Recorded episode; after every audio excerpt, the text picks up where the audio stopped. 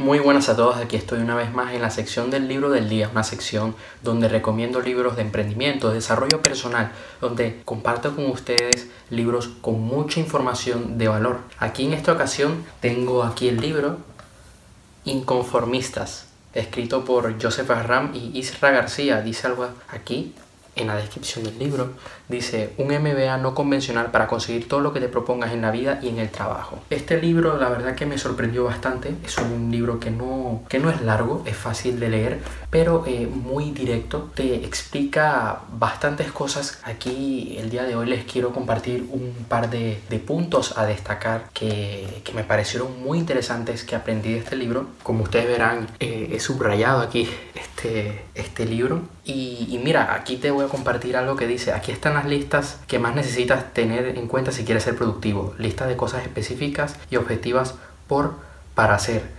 Lista de subcontratas, lista de objetivos a largo plazo, lista de ventajas y desventajas, lista de proyectos, lista de lifestyle, lista de puntos sobre lo que, los que conversar. Es un libro que toca varios aspectos que debes tener en cuenta para tener éxito en tu negocio. Y aquí te pone ejemplos, ya sea si tienes un pequeño equipo o si estás empezando solo, pero se enfocan sobre todo en que tú eres el dueño de tu empresa y que vas a tener que salir del mundo, a salir allá afuera del mundo, que vas a tener que asumir todos estos riesgos que conlleva llevar tu propio negocio. Es un libro que hace énfasis en salir de la zona de confort. La verdad que estos, eh, Isra García y Joseph Ram tienen experiencias en el ámbito empresarial, cada quien aquí tiene sus propios proyectos y aquí están contando un poco esas enseñanzas que les hubiera gustado tener antes de empezar. Después de tantos años de trabajo, logran compartir esto. Comparten aquí varios datos sobre el ámbito empresarial aquí en España que me pareció una locura, ¿no? Y dice, si estás buscando seguridad, olvídate. Al día cierran en nuestro país nada más y nada menos que 80 empresas. En los cinco primeros años de vida muere la mitad de las empresas y en el primer año una cuarta parte. Estadística pura. Además, solo el 20% de los nuevos productos que se lanzan al mercado dura más de un año. Aquí te estarás diciendo, oye, si es así, ¿por qué debo emprender? No deberías fijarte en esas empresas que cierran. Tú debes tomar esa estadística para ver de que no todos llegan, de que se están haciendo muchas veces las cosas mal. Y este libro hace énfasis en lo que debes hacer para poder tener éxito en tu negocio. Y debes fijarte que tú no debes ser parte de esa estadística. Tú vas a ser parte de la estadística de empresas de éxito. Y deberías fijarte en ese porcentaje de empresas que sí lo logra, ese porcentaje de empresas que sí triunfan. Porque de ellos vas a tomar un ejemplo, un modelo a seguir. Incluso de los que están fracasando también vas a aprender de ellos para ver qué es lo que no debes hacer. Porque de esta forma ya tienes una visión mucho más amplia de que tu negocio debe ser diferente. Y esto es algo que yo he hecho énfasis en otros videos sobre la propuesta única de valor, por ejemplo. Debes estar dispuesto a que las cosas te salgan mal y que tú de eso vas a sacar una lección, vas a sacar un aprendizaje y vas a corregir esos errores que cometiste. Y ahora sí que te va a salir bien. Pero la única forma para poder, para poder tener éxito es equivocarse. Todos nos equivocamos, pero no todos aprenden. Y tú te vas a diferenciar porque sí que vas a aprender, sí que vas a aplicar eso eso que estás aprendiendo. Y siempre nos equivocamos cuando interactúas con alguien. es que en los negocios te puedes equivocar a la hora de mostrar un producto. Te equivocaste a la hora de hacer una campaña de marketing. En las palabras que usaste, en la elaboración del producto, en los colores, en ese video, en ese mensaje, en ese mail que mandaste, en esa comunicación que tuviste con el cliente, en el trato hacia él. Te equivocas, pero debes aprender. Y debes hacer, debes mantener un seguimiento de esos errores que has cometido para no volverlos a cometer. Porque yo creo que el ser humano es de los pocos, por no decir el único, ser vivo que se estrella, que se estrella varias veces contra la misma piedra. Tu empresa debe estar en un estado de reinvención y readaptación. Y mira, esto aquí lo aplica mucho ¿no? al, al tema empresarial, pero también hace énfasis a la parte personal, porque si no te estés, si tú no estás avanzando, si no te estás adaptando a las nuevas tecnologías, a las nuevas tendencias que hay en el mercado, te quedas atrás y te sacará la competencia. El mercado te va a pasar factura, el cliente te va a dejar de seguir. Y este libro me, me lo leí después de haberme leído el libro de Tribus y se complementan mucho, la verdad. La verdad que hubo varios aspectos que leí en este libro que más o menos se parecían a otros eh, puntos que yo había leído en el libro de tribus. Tú como persona, si no te estás readaptando, no avanzas, se te van las oportunidades. Si tú como negocio no estás viendo qué nuevas tendencias hay en el mercado, te quedas atrás. Y esto ha pasado a lo largo de la historia y en los últimos años ha habido muchas empresas que han cerrado. Hay muchos supermercados que ahora el proceso de compra ya no es con una persona atendiéndote, sino que es una máquina. Hay sitios donde los mesoneros son robots. Entonces tú qué ahora qué vas a hacer? ¿Vas a ser un mesonero o vas a ser la persona que vende esos robots a esos restaurantes. Piénsalo. Quiero que hagas un ejercicio mental sobre esto que te estoy diciendo, ¿no? Por ejemplo, ahí está la nueva red social TikTok. Mucha gente dice, no, que TikTok, ¿qué tal? Y he visto como otros emprendedores muy famosos en Estados Unidos dicen, oye, vamos a echarle un vistazo, vamos a usarlo. Si la gente va allí es por algo. Yo tengo que ir a donde está el público para poder darme a conocer, para poder vender. Así que me readapto, me reinvento. Este estado de reinvención y readaptación constante lo que va a hacer es que tú sigas progresando, sigas avanzando, te diferencies del resto de empresas en tu nicho de mercado. Y como consecuencia, vas a ser líder en el sector, la gente te va a preferir a ti. La gente va a escoger tu producto tu servicio por encima del de la competencia. Cualquier empresa que aspire a perdurar en el mercado tiene que estar dispuesta a cambiar las cosas, tiene que ser disruptiva. Y aquí te pongo el caso de Globo. Globo inició siendo muy pequeño, pero ahora Globo pues es una, es una empresa, ¿no? Es una aplicación que tú tienes en tu teléfono y que tú puedes pedir comida inmediatamente de distintos restaurantes que hay. Puedes pedir eh, productos de farmacias, varias eh, eh, locales de, comida, de servicios, ¿no? De, de, artículos de consumo, se ponen en Globo y Globo lo que hace es que se dedica a transportar ese producto al cliente y ha cambiado totalmente el delivery porque las empresas no necesitan estar comprando, no necesitan estar fichando personal para hacer una entrega a domicilio, sino que lo hace con Globo. Mira Amazon. Amazon es una empresa que hace mucho énfasis en que tú tengas un producto que te llegue rápido, que muchas veces te, sale mucho más barato que comprarlo en una tienda en físico. Hay empresas de rosas ahora mismo que lo que se preocupan es que los agricultores lleguen de forma más directa al consumidor, de que las rosas se den bien por delivery sin necesidad de estar yendo a una floristería, que te lleguen en un mejor estado y que se conserve la rosa. ¿Y qué pasa? Que gracias a las nuevas tecnologías tú lo puedes pedir desde una página web, desde, desde la comodidad de tu casa puedes pedir ese producto, te llega mañana y ya está. Hay otra empresa que yo llegué a ver, que he llegado a consumir sus productos, que te hacen desayunos sorpresas. Tú compras un, un pack, tú pues fijas la, la, fecha, la hora y ese desayuno sorpresa le llega a la persona que tanto quieres. Está siendo disruptiva. Me estoy ahorrando yo un tiempo muy grande en tener que ir al supermercado, en tener que romperme la cabeza en decir, a ver qué le puedo dar. Me ahorro ese tiempo. Me sale por 20 euros, llega a casa, llega bien y ya está. Me ahorro muchos dolores de cabeza. Me ahorro el estar yendo de un lado al otro. Tú mismo debes crear una nueva tendencia. Tú debes romper el esquema que hay en tu nicho de mercado y ser diferente. Siempre con cuidado. Eh, a veces el mercado no va a estar preparado para el producto o servicio tan avanzado que estás ofreciendo. Porque puede darse el caso de que la gente no esté preparado para tanto valor. Pero debes aspirar a ser, debes ser disruptivo. Para aspirar a perdurar en el tiempo, para que tu empresa no muera, debe ser totalmente diferente. Debe ser algo que no sea común, que sea difícil de encontrar y que sea difícil de copiar. Necesitas moverte en un micro nicho concreto donde ofrezcas una propuesta de valor muy potente y que esa propuesta de valor sea diferencial para los consumidores. En el libro pone el caso de Ahram Bikes, una empresa, una de las empresas creadas por Joseph Ahram.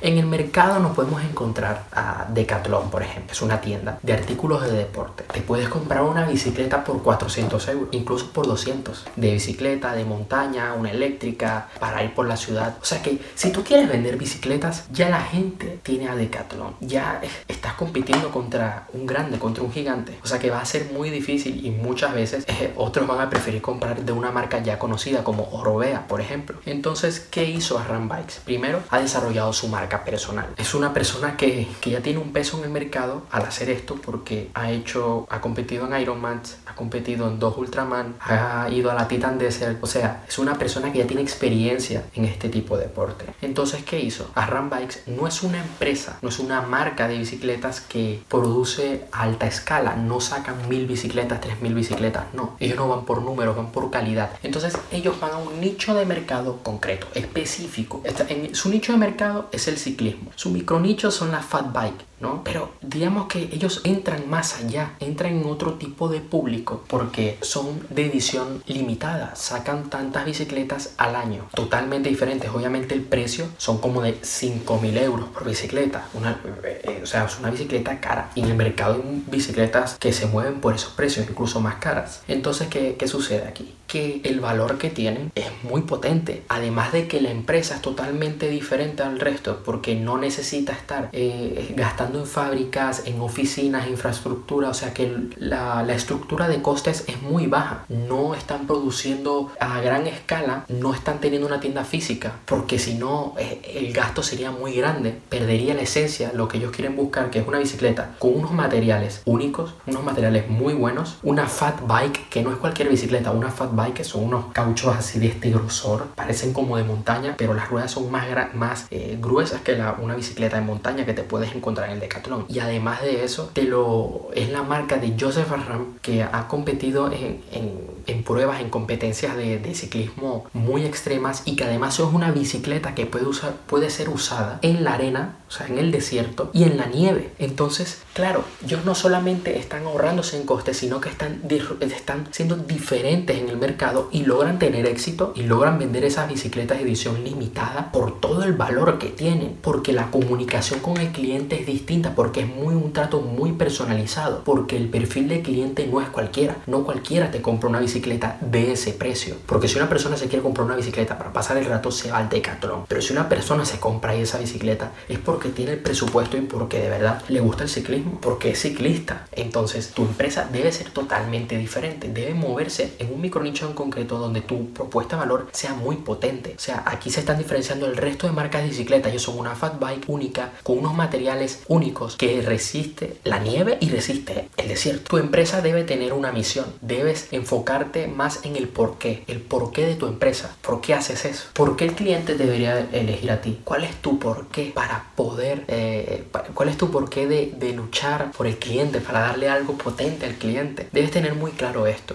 y no debes perderlo porque va a ser tu norte, tu porqué. Mi porqué aquí es que tú eh, te puedas formar, que puedas aprender, que puedas leer contenido de valor. Este es mi porqué de, de esta sección, el porqué del canal, porque puedo llegar a más personas, sí, ok, pero mi porqué es inspirarte, de que a pesar de mi juventud yo te puedo ayudar a ti porque ves que no, hace, no importa la edad, porque te puedes encontrar en YouTube otras personas con mucha más edad que yo, con mucho más recorrido que yo, pero si tú eres una persona joven, pues te puedo estar inspirando Incluso si eres una persona ya mucho más mayor que yo, te puedes inspirar igual. O sea, ese es mi porqué. Mi porqué es que tú aprendas, que tú puedas cambiar tu vida, que tú puedas formarte, que aquello que no te dieron en la escuela o si fuiste a la universidad, aquello que no te dieron en la universidad, lo puedas tener aquí. De que yo aquí te recomiendo un libro y tú lo puedes comprar y te lo lees y lo aplicas. Ese es mi porqué. Mi porqué es la razón por la cual me levanto y debes tener claro tu porqué a la hora de comunicarte con tu cliente porque no puedes perder esto. Tus comunicaciones en el marketing deben tener muy claro tu por qué. O sea, mi por qué hace que tú puedas conectar más conmigo. Mi por qué hace que tú le des clic a este video y lo veas. Tu empresa debe llenar una,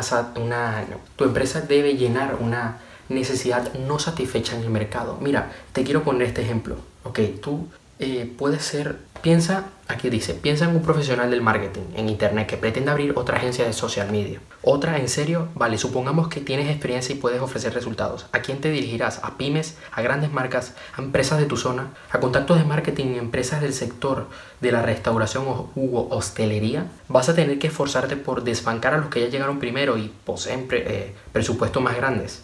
Vaya, qué inconveniente. Y si microsegmentas, aquí esto relacionado al punto anterior, pero mira, estas necesidades que tú puedes llenar en el mercado. ¿no? ¿Qué te parece una agencia especializada solo en youtubers o en triatletas o solo en fashion bloggers? O una agencia de marketing de experiencias enfocadas a jóvenes universitarios. O sea, tú, por ejemplo, una necesidad que pueda tener eh, en el mercado. Oye, la necesidad de viajar, de divertirse, estudiantes que acaban de terminar su bachiller, que acaban de terminar su carrera universitaria y que no saben dónde viajar. O que probablemente el presupuesto de ellos no es muy alto, que digamos. Entonces, ¿qué necesidad vas a llenar ahí? Que tú le vas a organizar ese viaje. Que le vas a organizar un viaje de calidad y con un precio muy asequible.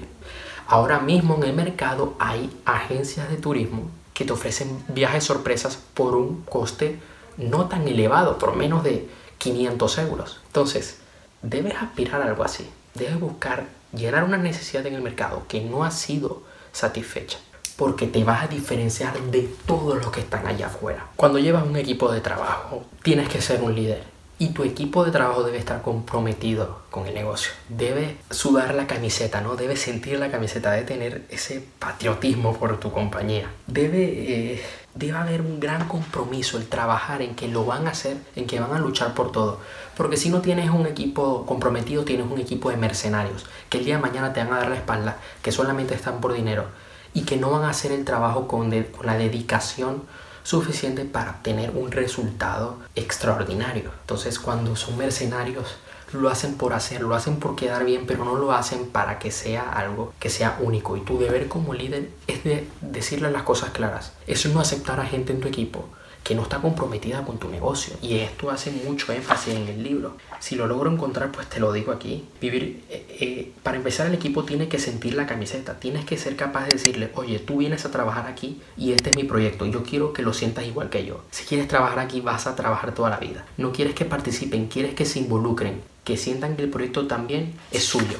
Nosotros lo trabajamos así. Uno, el equipo no tiene horarios. Tienen tareas pero no horarios. No hay una hora de entrada, sino que trabajan por proyectos. Busca más eficiencia en esto, no como el sistema tradicional, ¿no? El equipo además no tiene por qué trabajar en la oficina. Si alguno lo necesita, puede venir a nuestras oficinas cuando las hay. No es obligatorio.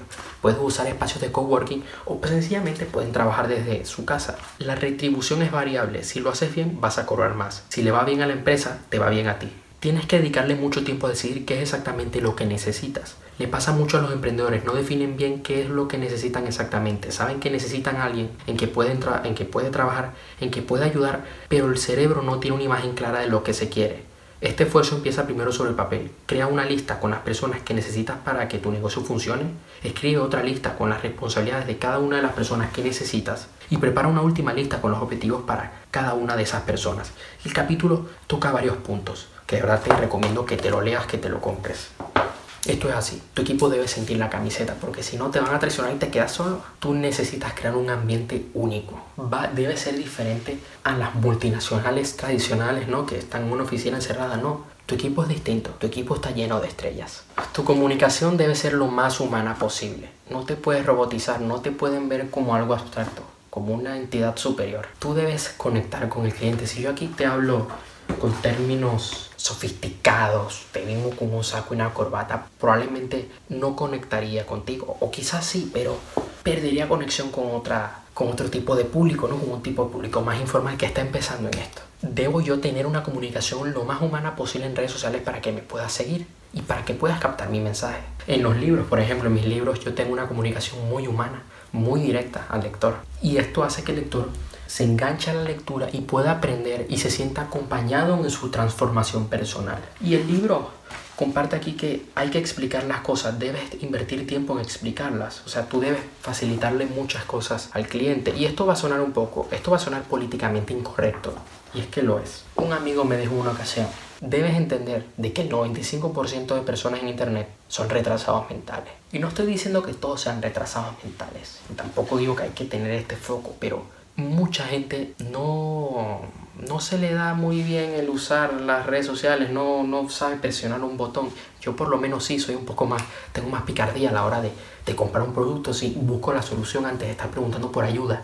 Pero mucha gente no, se queda en el proceso de compra y dice, ay, no sé cómo meter los datos. Oye, pero es, dándole clic, o prueba desde el ordenador, o prueba desde el móvil, o carga la página web de nuevo. Ay, no, pero es que no me carga el video. Oye, pero, ¿sabes? Hay gente que, que no usa mucho la cabeza. Entonces debes explicarle las cosas para que lo puedan entender. Se lo tienes que masticar todo. Porque si no, pierdes clientes, pierdes conexión. Y mucho más ahora con las redes sociales. Debes definir muy bien eh, tu, visión, ¿no? tu misión, tu por qué. Debes tener muy claro el avatar del cliente al cual te estás dirigiendo, de esa, qué tipo de cliente, con qué tipo de cliente te estás comunicando, cuáles son sus necesidades, sus problemas, sus deseos, eh, dónde vive, ¿no? Eh, cuál es su rango de edad, su estatus económico. Tú debes crear tu avatar del cliente.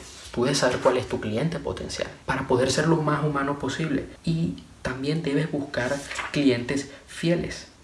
Debes buscar clientes que sean fieles a tu marca, que, que sean fanáticos. Tu marca debe saber contar historias. Mira, utiliza la vulnerabilidad para crear resonancia con el mundo. Cuenta historias humanas con momentos buenos y malos. No te limites a vender el éxito. Puestas de sol y bonitos platos de comida bien encajados. incluye los días lluviosos, la reunión o día improductivo, la tortilla fallida y quemada o la consecuencia de tanto desenfreno. Quizás no obtengas tantos likes o comentarios positivos, pero serás más humano y eso conecta almas. Deja a un lado el social media como el epicentro promocional para tu estrategia de negocio y abre las puertas de transformación digital integral, adoptando procesos online y offline, incrustándoles en la operativa de tu negocio organizacional. Conecta con tus clientes o audiencia a través de emociones, que vivan tu historia, conoce sus retos o desafíos, involúcralos en aventuras o experiencias más allá del servicio o producto. Haz lo que dices y llega la hora, comprométete con tu cliente y cúmplelo y cúmplelo. Todo es marketing. Cada cliente con el que hablas,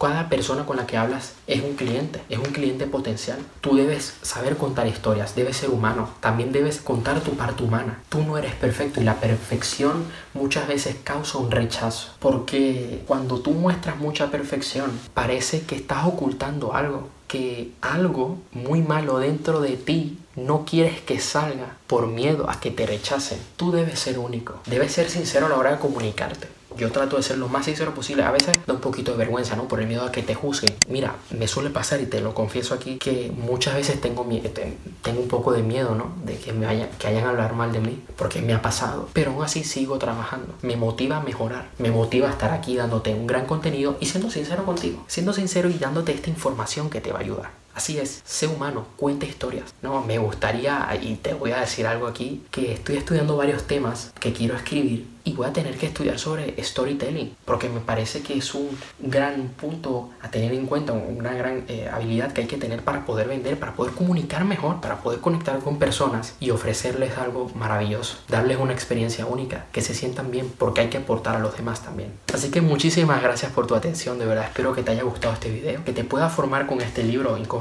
Que la verdad me ha ayudado bastante y me ha abierto bastante el día hoy contigo. Te quiero mandar un fuerte abrazo, de verdad, un gran saludo y nos vemos en la próxima. Suscríbete al canal, comenta, déjame un like, comparte el video y sígueme en mis redes sociales. Así que hasta luego.